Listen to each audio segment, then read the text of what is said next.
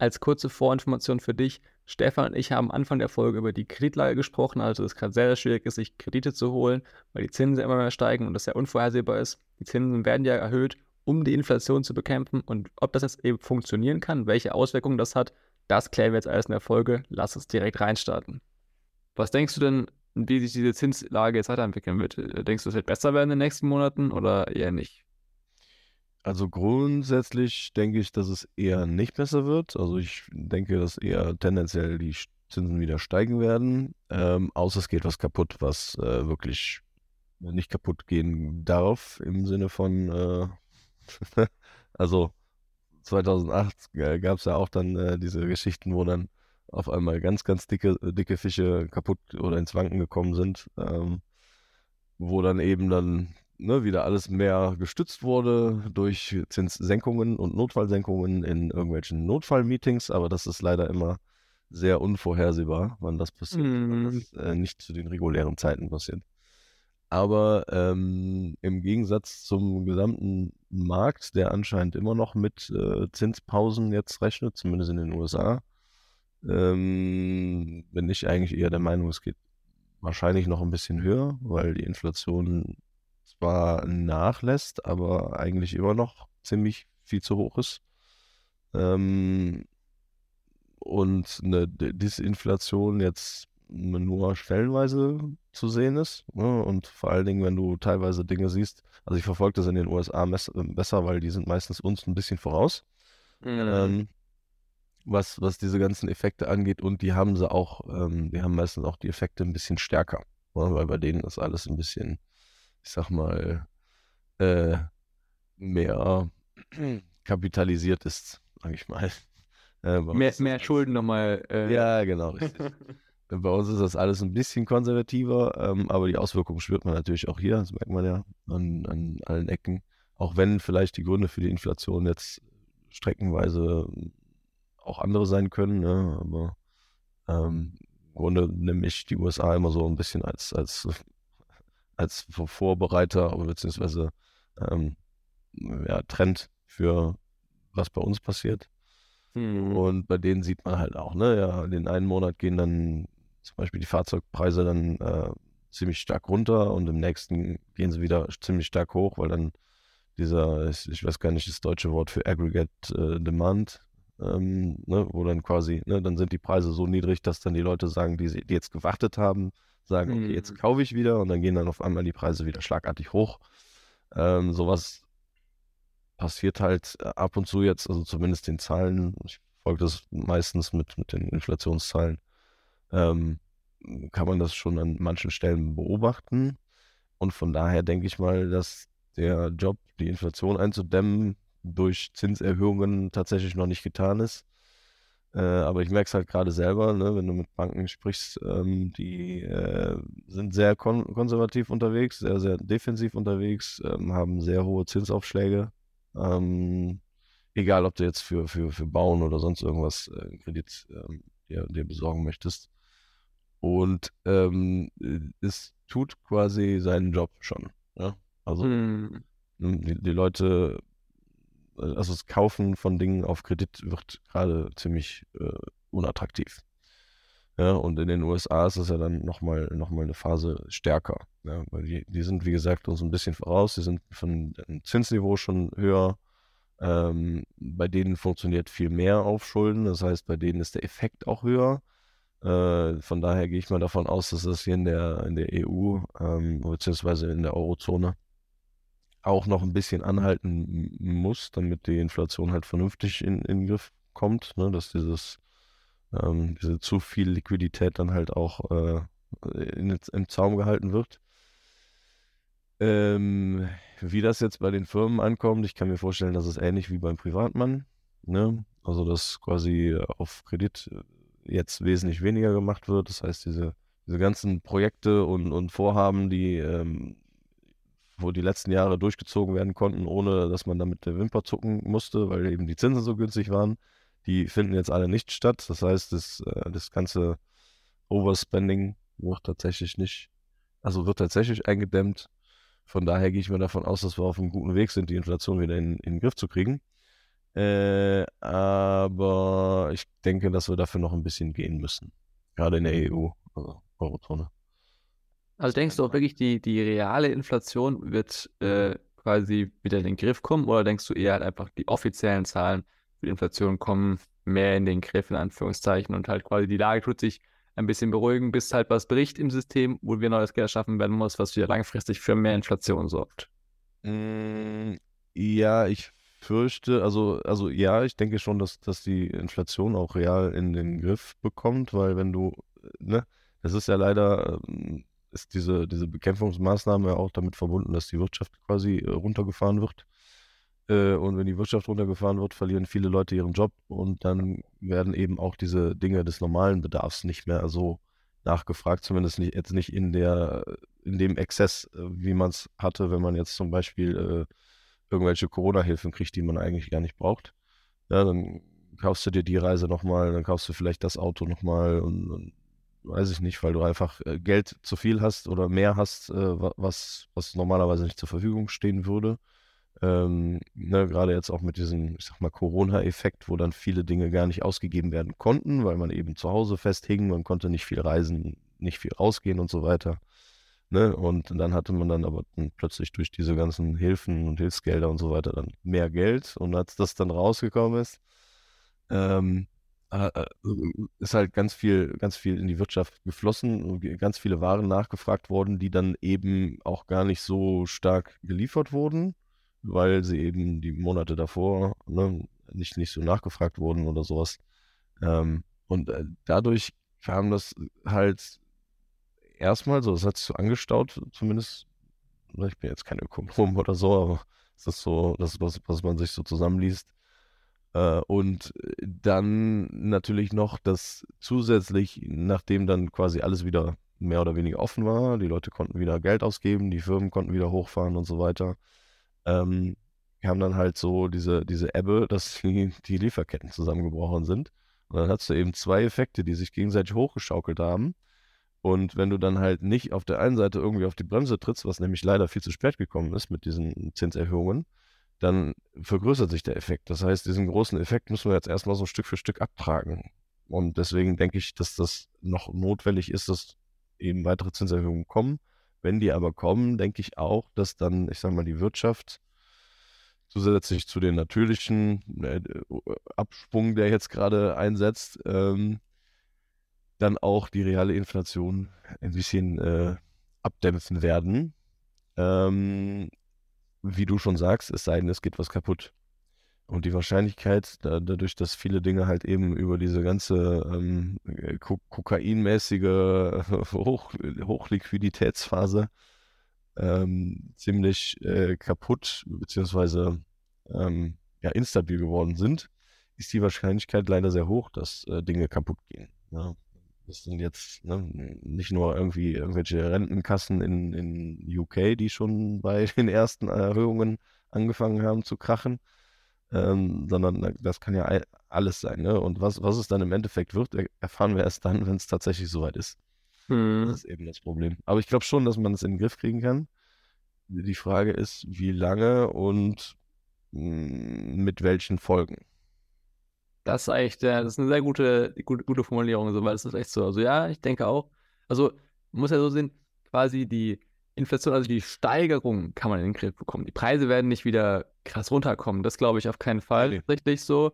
Aber dass halt quasi keine krassen Preissteigerungen vielleicht jetzt äh, kommen im nächsten Jahr vielleicht durch die höheren Zinsen. Aber eben, ich bin mir eigentlich zu 95% sicher, dass in diesem Jahr oder spätestens im nächsten Jahr irgendetwas Großes noch kaputt geht. Also chinesische Sachen kaputt. So. Also das, du sagst, ne, die UK-Kassen, äh, die Rentenkassen der UK, die Banken. Also das ist ja als erst der Anfang von dem Effekt dieser Zinserhöhung. Das ist ja das immer Problem dahinter, so dass diese Maßnahmen alle immer mega viel Zeit brauchen, bis die wirklich ihren Effekt halt so haben. Und dass wir jetzt eben erst im nächsten Jahr wirklich so die vollen Ausmaßen der letzten Zinserhöhung überhaupt erst sehen werden, so. Und ja, ich, ich, ich gehe sehr, sehr stark davon aus, dass wir noch viel mehr Sachen sehen werden, die umfallen, weil halt einfach, ich finde, das beste Bild dafür ist einfach so, das ganze Finanzsystem ist wie ein Kartenhaus aufgebaut.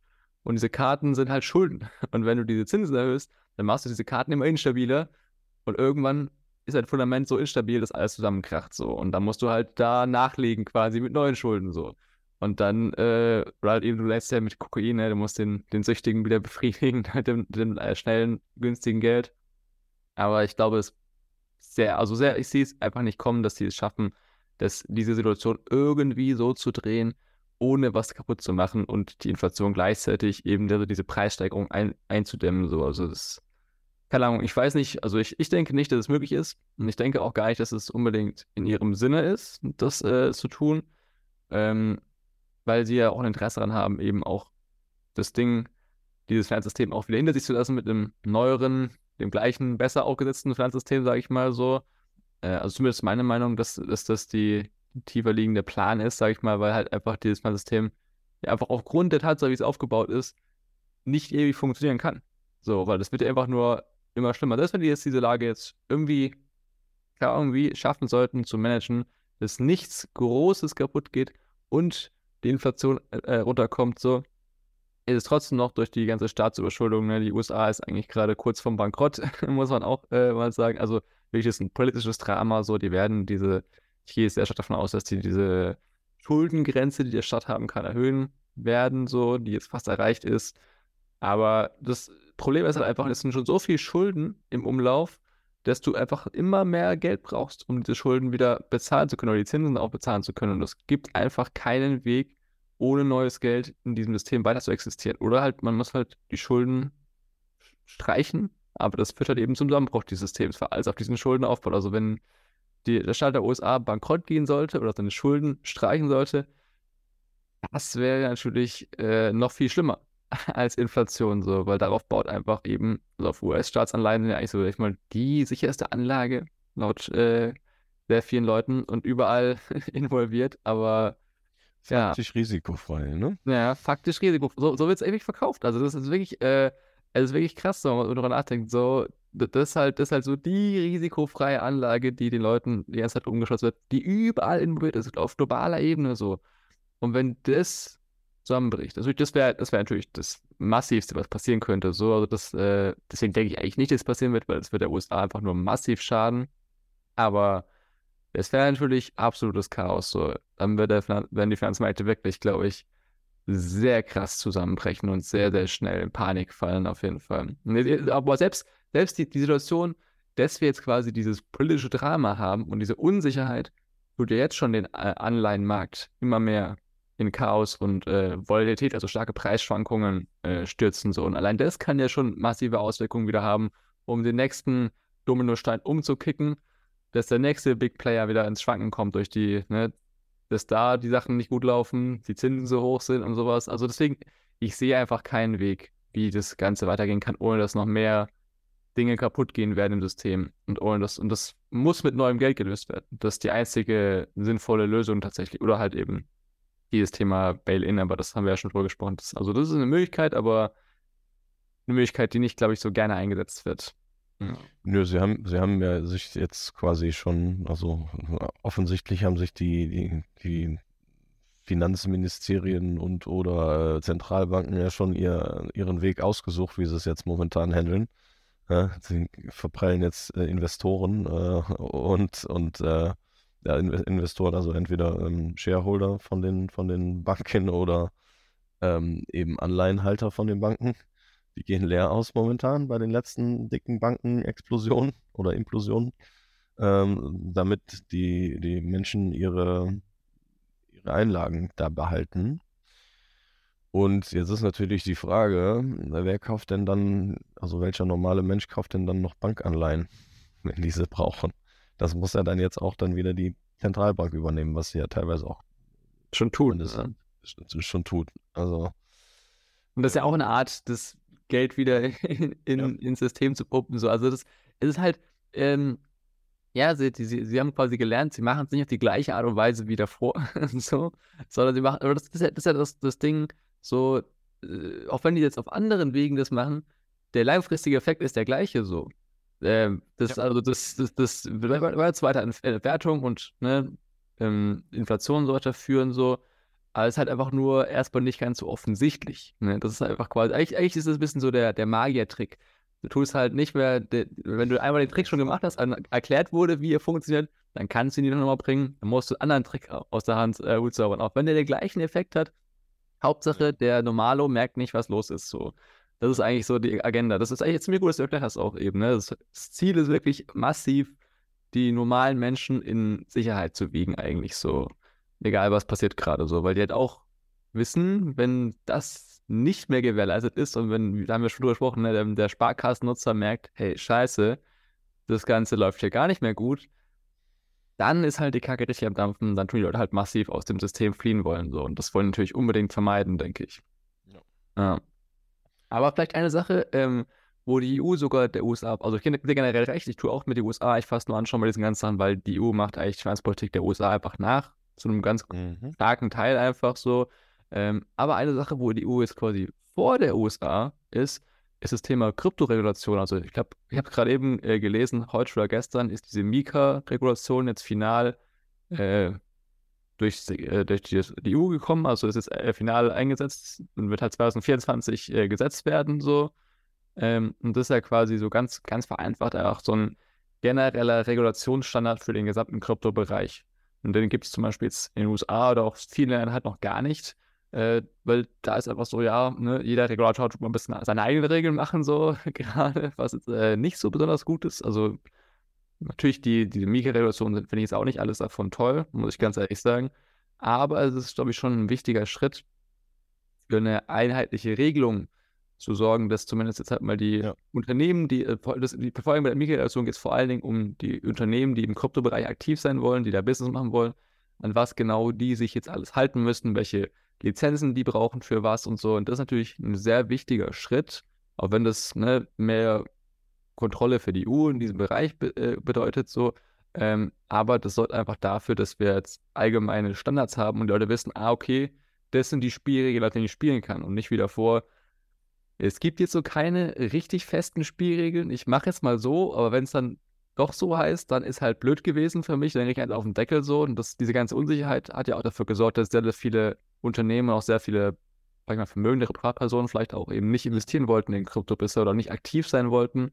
Und ich denke, das legt jetzt halt eben das Fundament, dass auch für den nächsten ne, großen Aufwärtstrend diese Unternehmen jetzt mehr aktiv werden im Kryptobereich, weil die jetzt wissen, woran müssen sie sich halten.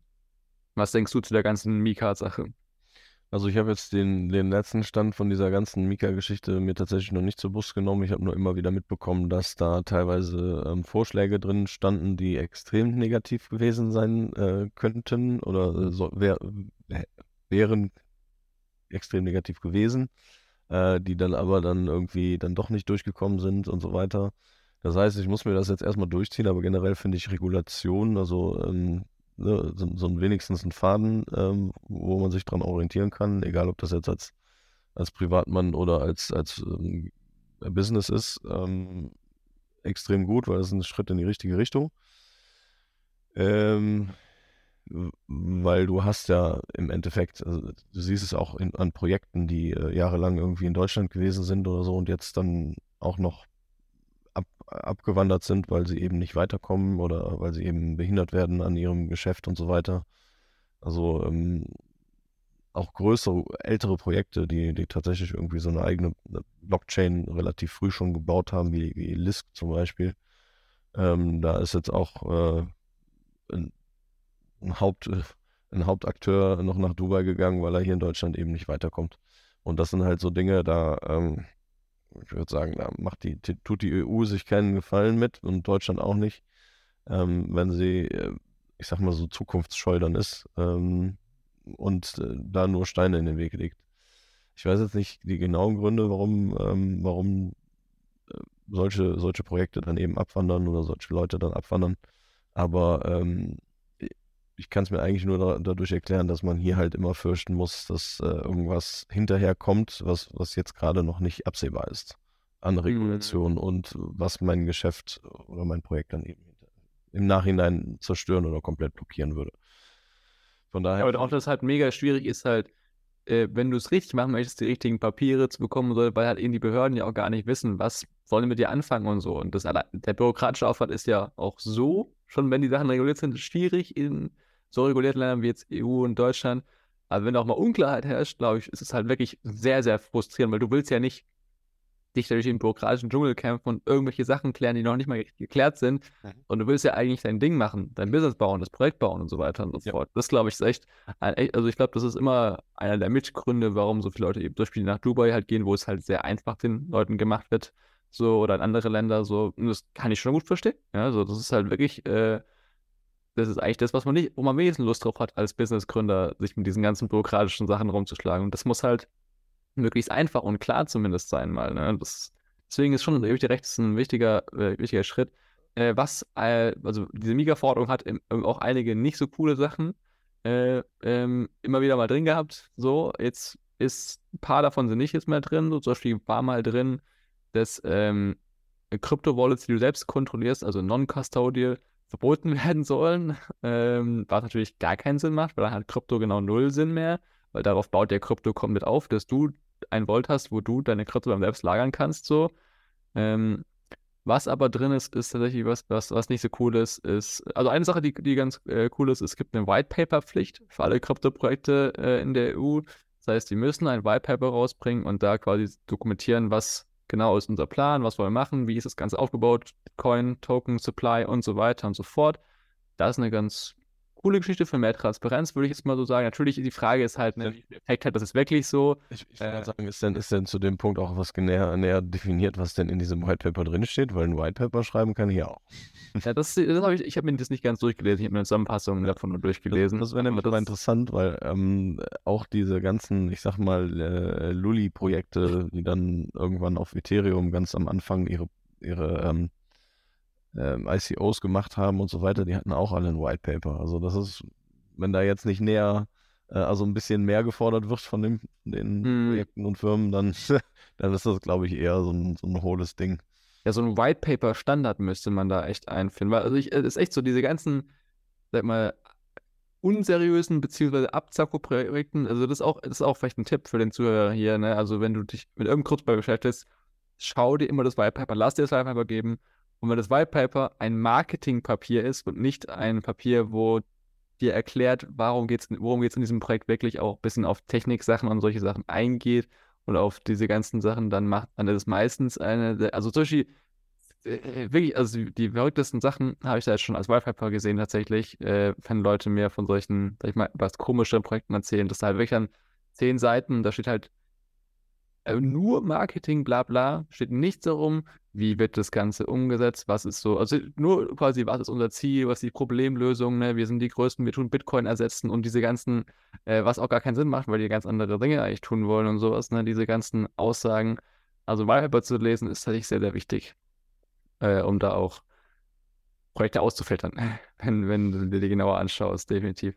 Aber eine Sache auf jeden Fall ist drin, die ich nicht so cool finde, das ist nämlich, dass ähm, quasi Überwachung kommen soll. Also dass ähm, alle Transaktionen, alle Kryptotransaktionen ähm, auch überwacht sein sollen. Äh, ich, weiß nicht, ich, weiß nicht, genau, wie die genauen Details davon jetzt aussehen, aber zum Beispiel ist eben die Handelsplätze oder diese Kryptofirmen halt alle Transaktionen, die dann rausgehen in diese eigenen Wallets, quasi halt eben ne, unter 1000 Dollar auf jeden Fall trotzdem tracken müssen und über 1000 Dollar verifizieren müssen. Oder 1000 Euro, glaube ich, nicht Dollar. Ähm, auf jeden Fall das alles nicht ganz so cool, finde ich so. Da wird halt sehr, sehr stark versucht, halt jetzt eben ne, den Überwachungsapparat äh, äh, zu installieren und halt quasi Privatsphäre auf der, im Kryptobereich halt quasi tot zu machen. So natürlich mit dem, dem heiligen Ansatz, Geldwäsche zu verhindern ne? und Terroristenfinanzierung natürlich. Das sind natürlich immer die beiden absoluten Schlagwörter für dieses Thema, wo man genau nachweisen kann, sogar mittlerweile, dass all diese ganzen Überwachungsmaßnahmen genau gar nichts gebracht haben, um diese Sachen zu verhindern. Mhm. Die sind nur größer geworden, nicht weniger. Aber die bringen halt mehr dazu, natürlich unsere Privatsphäre einzuschränken und halt die Übersicht für Staaten und Regulatoren halt zu erhöhen. So.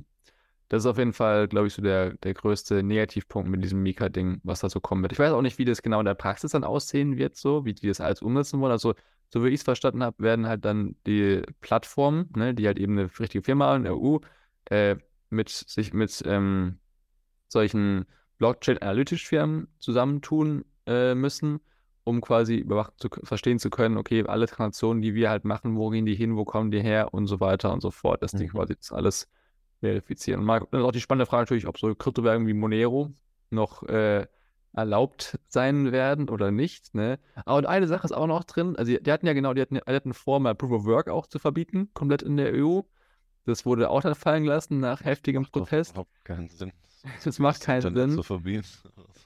So, aber was, was, jetzt, was jetzt drin ist, glaube ich, ist, ähm, dass es ein, so ein, so ein Ampel, also so ein, so ein Stufenwertesystem geben soll, wie so für Waschmaschinen und Kühlschränke und so nach der Energieeffizienz der einzelnen Blockchain-Systeme, wo natürlich dann wahrscheinlich sowas wie Bitcoin und die Proof of Work Sachen natürlich halt eben den ganz schlechten Standard bekommen, ne? so quasi so, verbietet, du hast gemerkt, okay, verbieten funktioniert nicht so ganz, wir geben dem halt einen schlechteren Ruf so ein bisschen, Ja. ne? so, das ist so der Plan, glaube ich, auf der Seite so, ja. So, das sind, glaube ich, so die, die wichtigsten Sachen, die da jetzt äh, drinstehen.